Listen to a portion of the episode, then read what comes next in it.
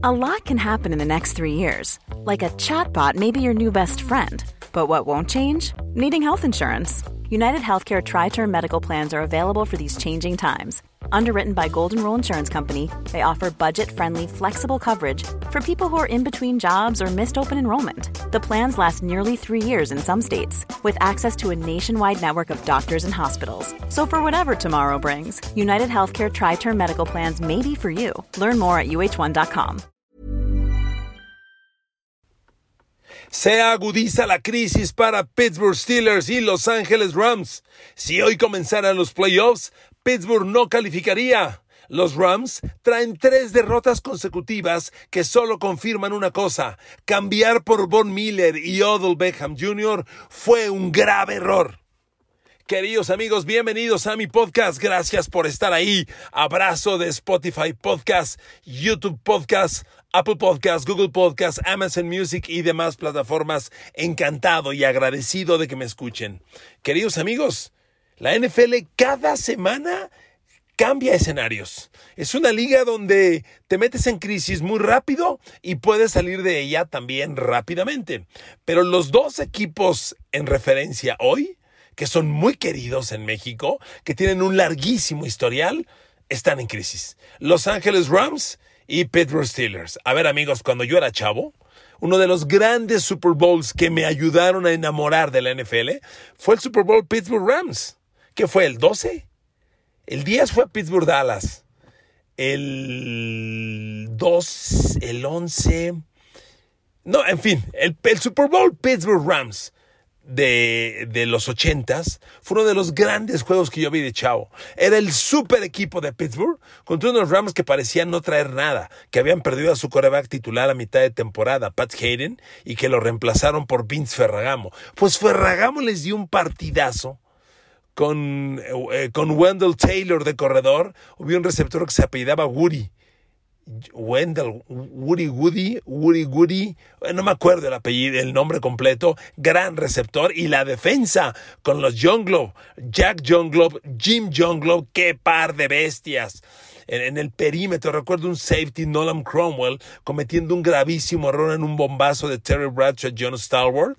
Nolan Cromwell va midiendo la pelota, va paso a paso con, con Stalwart, paso a paso con él, mide la pelota, salta para interceptarla y le da al aire la agarra Stalwart y marca un touchdown. Partidazo. Bueno, pues estos dos equipos que ya me remetí a la historia, están hoy en grave riesgo. Porque los Rams han perdido tres partidos seguidos. Los Rams no ganan desde que cambiaron por eh, Von Miller y por Odell Beckham Jr. Von Miller tiene tres semanas, Odell Beckham dos. No han ganado. Y Pittsburgh lleva tres semanas sin ganar y Pittsburgh ya llegó a donde yo se lo advertí a principio de temporada, que me gané varios comentarios un poquito enfadados de, la, de Steeler Nation, cuando les dije a principio de temporada, si lo recuerdan, les dije, Pittsburgh no va a calificar, se va a desplomar y va a terminar con récord perdedor. Se los dije, ahí está el podcast, búsquenlo en agosto. En las redes sociales todo se queda, ahí está. No les gustó. Bueno, Pittsburgh hace tres semanas que no gana. Pittsburgh hoy tiene de récord 500, igual número de ganados que de perdidos. Amigos, se los digo hoy, Pittsburgh no vuelve a tener récord positivo en lo que resta de la temporada. No lo vuelve a tener. Hasta la semana pasada lo tenía. Tenía cinco ganados, cuatro perdidos, un empatado. Hoy tiene cinco, cinco y uno. No vuelve a tener récord ganador. Pittsburgh va contra los Ravens, no va a salir vivo y se acabó. Se agudiza un tema que con todo respeto yo les advertí desde principio de semana. A ver, arranquemos por Vázquez. ¿Me permite arrancar con Los Ángeles Rams?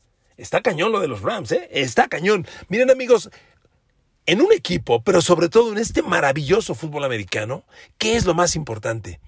El ritmo del conjunto. ¿Cómo pones tú en ritmo una, un equipo de 53 jugadores? Y luego 53 atletas atletas de altísimo nivel, atletas que fueron a la universidad. Muchos me dicen, ah, bueno, fueron y pero no acabaron. A ver, pisaron la universidad. Y pisar una universidad te cambia la vida. Ya si la acabas o no, bueno, es cosa personal. Pero pasar por una universidad te cambia la vida. No hay ningún tonto ningún, ningún tipo manipulable en estos escenarios. Son gente inteligente. Tener en ritmo a un conjunto de 53 jugadores es bien importante.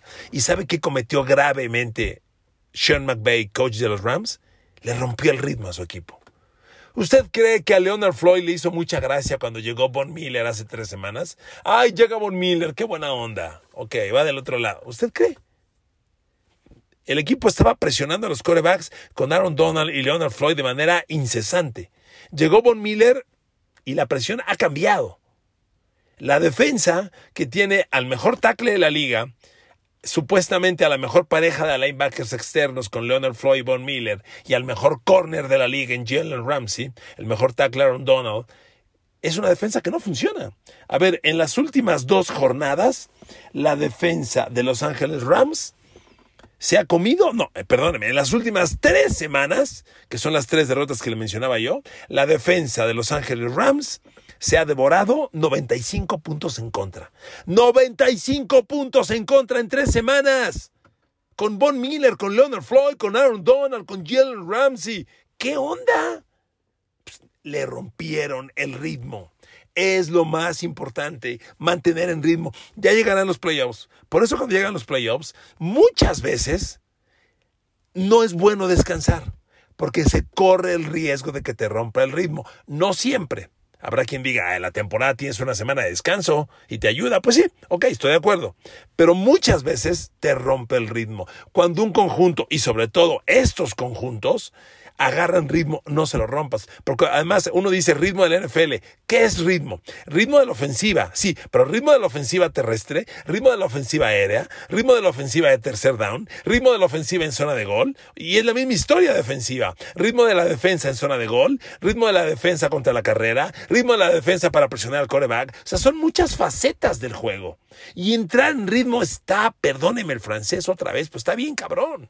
Y si ya lo tienes, no lo rompas. Por eso yo les insisto, en esta liga hay que lanzar pico de rendimiento hacia arriba, finalizando noviembre, llegar a lo máximo en diciembre para entrar en playoffs de enero a máxima. De eso se trata. Y los Rams cometieron el error. Que si se puede corregir, todavía se puede corregir. Pero por lo pronto, aquí está la evidencia. Ante Tyrants, 16-28, derrota. Ante 49ers, 10-31, derrota. Y ante Packers, 28-36, derrota. Tres partidos, 95 puntos en contra. Y a favor, solamente 54. Que entre tres juegos, pues es una producción muy pobre. Son que 54 entre tres te da a 18, algo así, 17. Oye, perder los tres partidos, 35 a 18 en promedio no es bonito. Entonces, este equipo se ha desplomado. Ah, para fortuna de los Rams, viene un partido contra Jaguars muy ganable, pero sobre todo para recuperar ritmo y confianza, que es bien importante. Pero vámonos a los detalles, que aquí se los tengo. Miren, la defensa anda mal, pero la otra parte de esta crisis, yo diría la parte importante de esta crisis de Rams, y que no la he mencionado hasta este momento, se llama Matthew y se apellida Stafford. Vaya tobogán en el que se ha metido Matthew Stafford. En estos tres partidos perdidos que ya le mencioné, ¿sabe qué números tiene Matthew Stafford de touchdowns e intercepciones? Cinco envíos de touchdown, cinco intercepciones. Cinco envíos de touchdown en tres partidos es pobrísimo. Un coreback NFL elite como Matthew Stafford presume serlo y como yo siempre lo he considerado, en tres partidos debe tener ocho envíos de touchdown, tal vez hasta nueve. Cinco es muy pobre. Y cinco de touchdown con cinco intercepciones no luce bien, no luce bien para nada. Entonces, amigos, Los Ángeles Rams se están metiendo en problema. Déjeme darle detalle de los números de Matthew Stafford. Tiene las yardas pero lo que no tiene Matthew Stafford es la definición, los pases de touchdown. Mire, reviso los partidos. El pasado duelo este con Green Bay, en los números finales nos podemos confundir, porque Stafford tiene 302 yardas, 3 de touchdown. Tú dices, oye, jugó un buen partido. La neta es que fue mucho garbage. A ver, les recuerdo una cosa, el partido lo ganaban los Green Bay Packers 36 a 17, empezando el último cuarto. 36 a 17. Ya estaba definido el partido, definido. Y entonces inevitablemente aflojas un poco y el coreback infla los números. La realidad es que lo tenían perdido los Rams al tercer cuarto. Y los números que suma Stafford inflan el dato y confunden. No fue eficiente. Otro dato, desde que llegó Odell Beckham Jr., yo veo que los números de Cooper Cup están bajando. A ver, el partido pasado, este, este juego del domingo contra los Packers, finalmente OBJ como dicen los analistas de Estados Unidos, electrizante. Es su palabra de moda. Para Lamar Jackson y para OBJ dicen, oh, electrifying player. ok.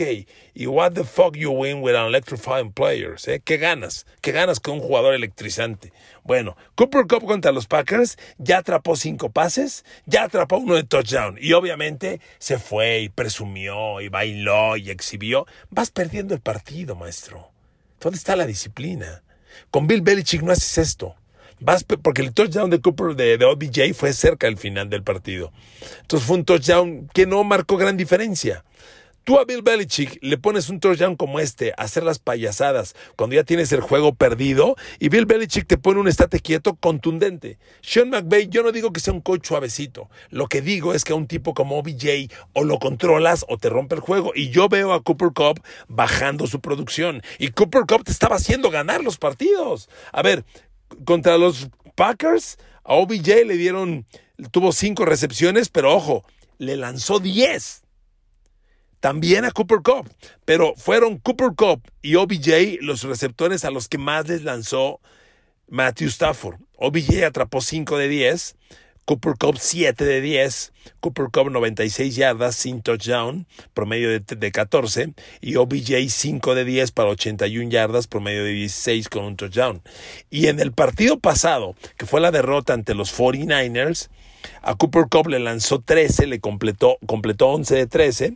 A OBJ, que fue su debut, le lanzó 3, completó 2. Y, y fue el principio de esto, amigos. Y entonces, en los hechos, este equipo no está caminando ha dejado de ser productivo. Y otro problema que arrastran los, los Rams, amigos, no están corriendo el balón. No, y eso, eso realmente es grave. Ahí te van las yardas por tierra de Los Ángeles Rams en estas tres derrotas. Ante Tennessee, 94 en 21 acarreos. Ante 49ers, 52 en 10 acarreos. Y el, en este domingo pasado contra Green Bay, 68 en 20 acarreos. Están dejando de correr el balón. Y esa no es una buena señal, queridos amigos. Necesitas el balance. Los Rams se están desplomando. Vámonos ahora al análisis defensivo. ¿Qué ha pasado con Von Miller, no? Digo, pues ya llegó Von Miller. En el partido contra Tennessee ya estaba Von Miller en el equipo, pero no lo usaron. No jugó, ok. Contra los 49ers, ah, bueno, pero antes de ir al detalle de cada juego, ahí le va el dato principal. Von Miller después de tres partidos con Los Ángeles Rams, sigue buscando su primera captura de coreback. No tiene ninguna. Está metiendo presión, está generando apresuramientos, nada más.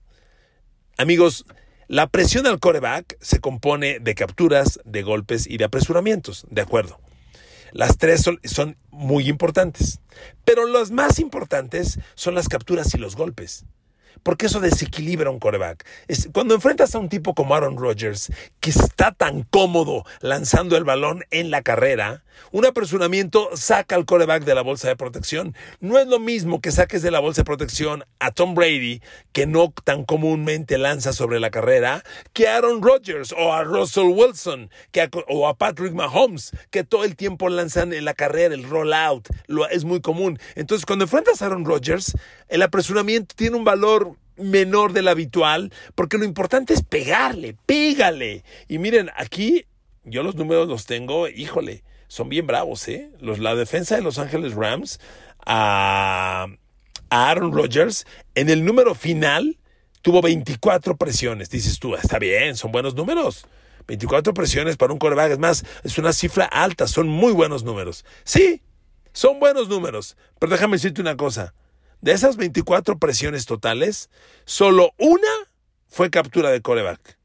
Tres fueron golpes, que son pocos, y 20 apresuramientos. Amigos, contra Aaron Rodgers, apresurarlo 20 veces es poco casi nada. Tienes que pegarle, tienes que golpearlo. Eso es lo que lo incomoda y más a un jugador como él. Esto es casi nada. Von Miller ante Aaron Rodgers, cero capturas, un golpe, cinco apresuramientos. Leonard Floyd, cero capturas, un golpe, dos apresuramientos. Aaron Donald, cero capturas, un golpe, cuatro apresuramientos. Amigos, son cifras muy discretas. A Aaron Rodgers, a los grandes corebacks de la NFL, les tienes que pagar, pegar, pagar y pegar. Mil veces se los he dicho. Las grandes derrotas en la carrera de Tom Brady, lo pongo como referencia, pues perdón, porque es el más grande, han sido cuando le han pegado. ¿Por qué perdió Mahomes el Super Bowl pasado? Lo trajeron en joda todo el partido. Tienes que pegarle al quarterback. Y si Rams tiene Aaron Donald, Leonard Floyd y Von Miller, esa es la misión. Y si no lo logran, es un fracaso. Ahora, para cerrar los Packers, los, los Rams. Cierro, me regreso con Matthew Stafford. La crisis de Stafford está cabrona, ¿eh? Ya le dije, en estos tres juegos que han perdido los Rams consecutivamente, tiene cinco touchdowns, cinco intercepciones. Pero en este partido contra Green Bay, que le digo, el número final es engañoso. Por eso los juegos hay que verlos. Y si no los ves, estudialos bien, porque el número final puede tener muchas mentiras, puede estar inflado. A ver, fíjese el dato que le voy a dar. Matthew Stafford contra Green Bay, pases de más de 10 yardas. Ok, bueno, primero el dato. Pases de 10 yardas o menos de Matthew Stafford. 10 yardas incluso atrás de línea scrimmage. Matthew Stafford completó 17 de 22. Reitero, pases de 10 yardas o menos. 17 completos de 22 lanzados. Muy bien. Ahora, pases de más de 10 yardas. Matthew Stafford contra Green Bay. 4 completos de 14 lanzados. 4 de 14 de más de 10 yardas. Siempre le digo que en pases de más de 20 yardas, es común que un coreback tenga 50% de completos, normalmente. Ahí son pocos los que tienen más, pero es pases de más de 20. Aquí le estoy diciendo de más de 10. Sumé la zona intermedia, que son de 10 a 19 yardas, con la zona, con la zona profunda, que son de, de más de 20. Y en la suma de los dos, Matthew Stafford tiene cuatro completos de 14 lanzados. Queridos amigos, es una producción insignificante. Matthew Stafford está pasando por una crisis realmente severa, muy grave. Y ahora, no quiero dramatizar, se los he dicho siempre. Está bien que un equipo tenga crisis. Yo creo incluso que los equipos necesitan esas crisis. Son, son, son necesarias, está bien. Pero amigos, por Dios, hay que salir de ellas en el momento correcto. Estos Rams, desde que llegaron Von Miller y Odell Beckham Jr., no ganan nada, que quede claro. No ganan nada Los Ángeles Rams desde que llegaron estos amigos. Absolutamente, absolutamente nada.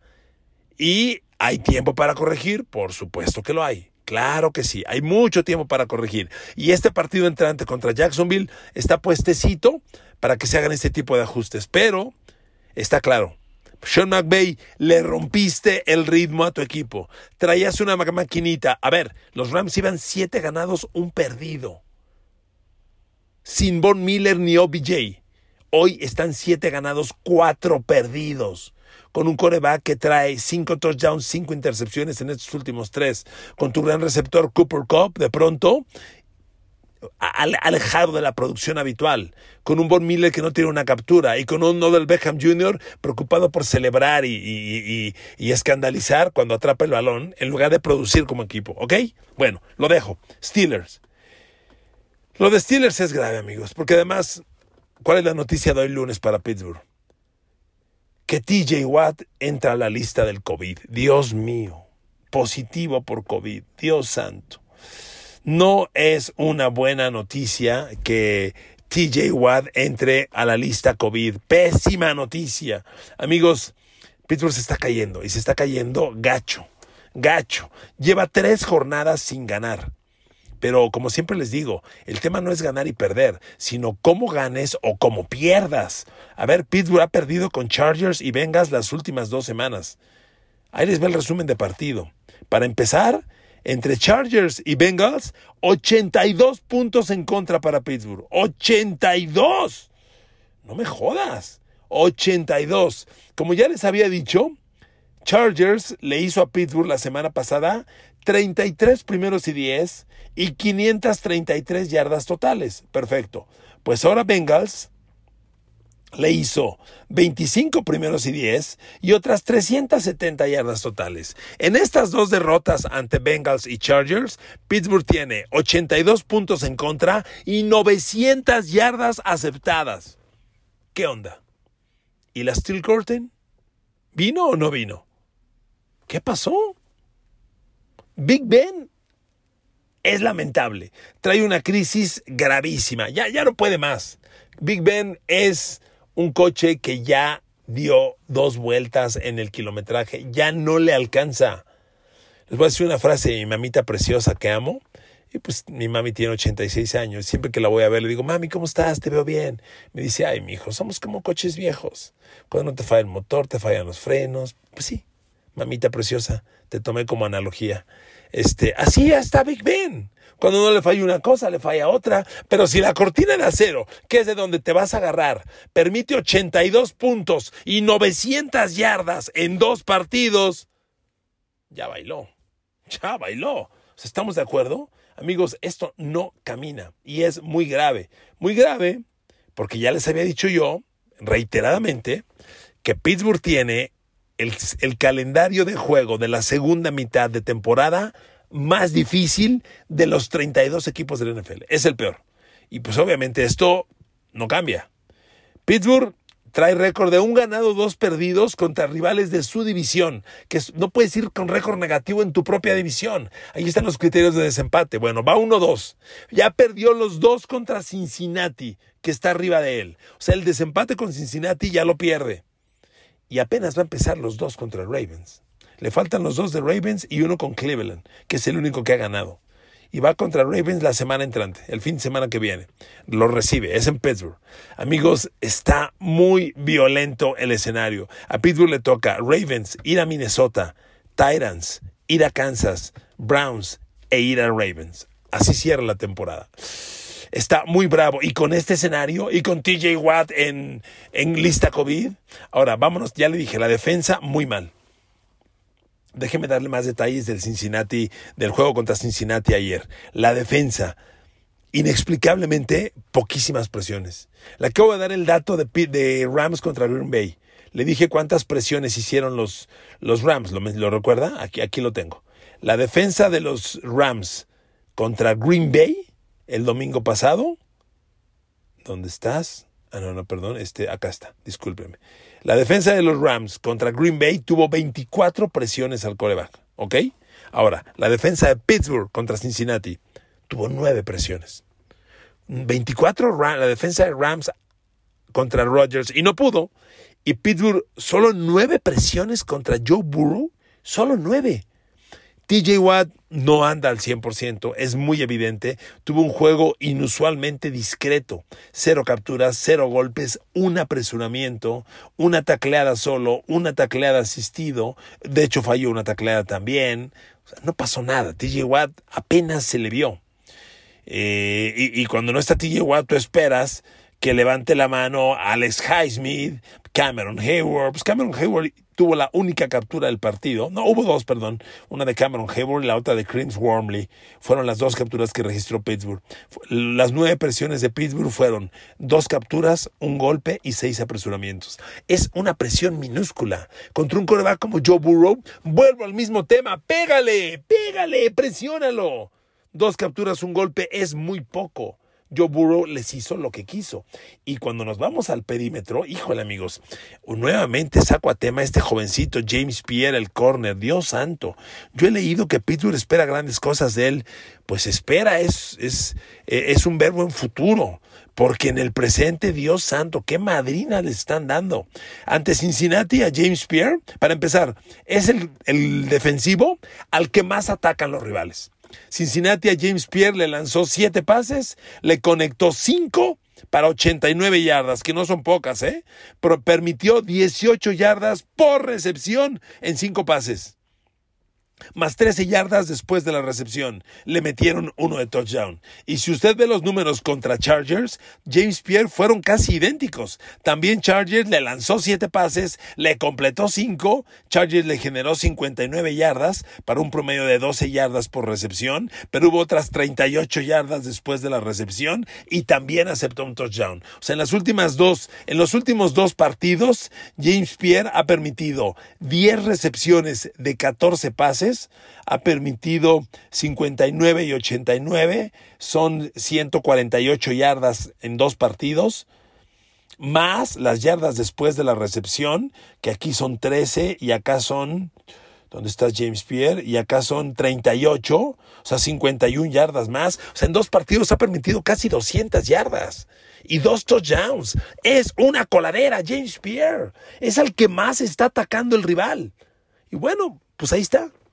Ahí está James Pierre. Ahora sí que es para lo que alcanza, ¿no? Como la frase muy popular en México. Este, no vi completo el partido de Pittsburgh, lo estuve viendo parcialmente, pero entiendo, no jugó Joe Hayden, ¿verdad? No, no jugó Joe Hayden. Y se nota, James Pierre juega más y lo hacen pagar el precio, amigos. Ahora, Big Ben. Pues Big Ben no es, no es una noticia muy agradable, ¿eh? aunque a veces, le repito, los números son un poco engañosos. Porque Big Ben antes Chargers, uy, 273 yardas, 3 touchdowns sin intercepción. Dices, ah, no, pues muy bien, muy bien, ¿no? Compitió. Mentira, números inflados. Recuerde que Pittsburgh metió 27 puntos en el último cuarto. Chargers le ganaba a Pittsburgh 41 a 10 empezando el último cuarto. Y el equipo afloja y el rival infla números. Por eso Big Ben acaba como acaba. Pero es falso eso. No es una actuación tan contundente. Y en este juego contra Cincinnati, pues otra vez un partido pobre. Big Ben, un touchdown, dos intercepciones, las tres capturas. Ahora me voy con la línea ofensiva. Desde que arrancó la temporada le dije, la línea ofensiva no camina. Pues no camina. Contra Cincinnati, por Dios. ¿Sabe cuántas yardas corrió Pittsburgh? 51 yardas solo tuvo 15 acarreos de balón. Tampoco yo. Yo creo que si bien, si no se te dan las yardas, tienes que seguir insistiendo. Pittsburgh tuvo en total 66 jugadas ofensivas. Corrió 66 jugadas. 41 fueron pase, 15 fueron carrera. Hay un desbalance brutal de 3 a 1, brutal. Tienes que ir por el equilibrio, pero si la línea ofensiva no te da ataque terrestre, yo entiendo al señor Canada, coordinador ofensivo, se fue al aire. Pues sí, pero Big Ben lanzó 41 pases y sirvió de maldita cosa. Un touchdown, dos intercepciones. Tus grandes jugadores, que son Chase Claypool y Deontay Johnson, no generan lo acostumbrado. A Chase Claypool lo están dominando. Solo capturó tres pases. Si bien tuvo una jugada grande de 41 yardas, es preocupante que Big Ben le lanzó a Chase Claypool ocho veces y solo capturó tres. Tuvo las 82 yardas totales porque uno fue un bombazo de 41, pero tres completos en ocho lanzados no es bueno. Las defensas lo están trabajando bien y están minimizando sus daños. Te hace jugadas grandes, pero no te hace touchdown. El touchdown de Pittsburgh fue de Pete Fryermuth, el novato que sigue siendo una garantía, sobre todo en zona de goles, donde más lo buscan. Pero amigos, Pittsburgh se está quedando con las manos atadas. Es muy poco lo que tiene. Y, como ya les decía, viene una serie de partidos que honestamente ponen las cosas graves, graves para Pittsburgh. Yo, amigos, se los digo porque estudio lo que, lo que les platico, porque se los he dicho varias veces, me gusta tomar compromisos, a veces acierto, a veces desacierto, pero me gusta tomar opiniones y comprometerme. Pittsburgh no vuelve a tener récord ganador en esta temporada. Ya estaba 5-4-1, ahora está 5-5-1, no vuelve a tener récord ganador. Va contra Ravens, le faltan dos con Ravens, le falta Patrick Mahomes, le falta ir a Minnesota. Está cabrón. Está muy cañón el, el escenario y yo creo que lo mejor es que Pittsburgh con cabeza fría razone, uno, que es el fin de Big Ben Roethlisberger, que fue un grave error darle una temporada más y se los dije desde abril, desde abril se los dije, ¿ok? No es eh, show que me esté aventando hoy, desde abril se los dije, ¿a qué regresa? ¿A qué? Aquí están las evidencias, ok, fue un grave error y hay que valorar con cabeza muy fría el futuro de Big Ben Roethlisberger. Perdón, el futuro de Mike Tomlin. Yo creo que el proyecto Mike Tomlin ha dado lo que tiene que dar. Honestamente, en otro podcast lo vamos a analizar, pero analicen ustedes. ¿Cuándo fue la última vez que Pittsburgh ganó un partido de playoff? ¿Cuándo fue la última vez que Pittsburgh llegó a la final de la conferencia americana aspirando a un Super Bowl? Mike Tomlin lleva muchos años de récord ganador. Lleva muchos años sin aspirar al Super Bowl. Valórenlo. Los quiero mucho. Gracias por escucharme. Besos y abrazos para todos y para todas. Sigamos con el cubrebocas. No bajemos la guardia. Que Dios los bendiga y nos oímos mañana.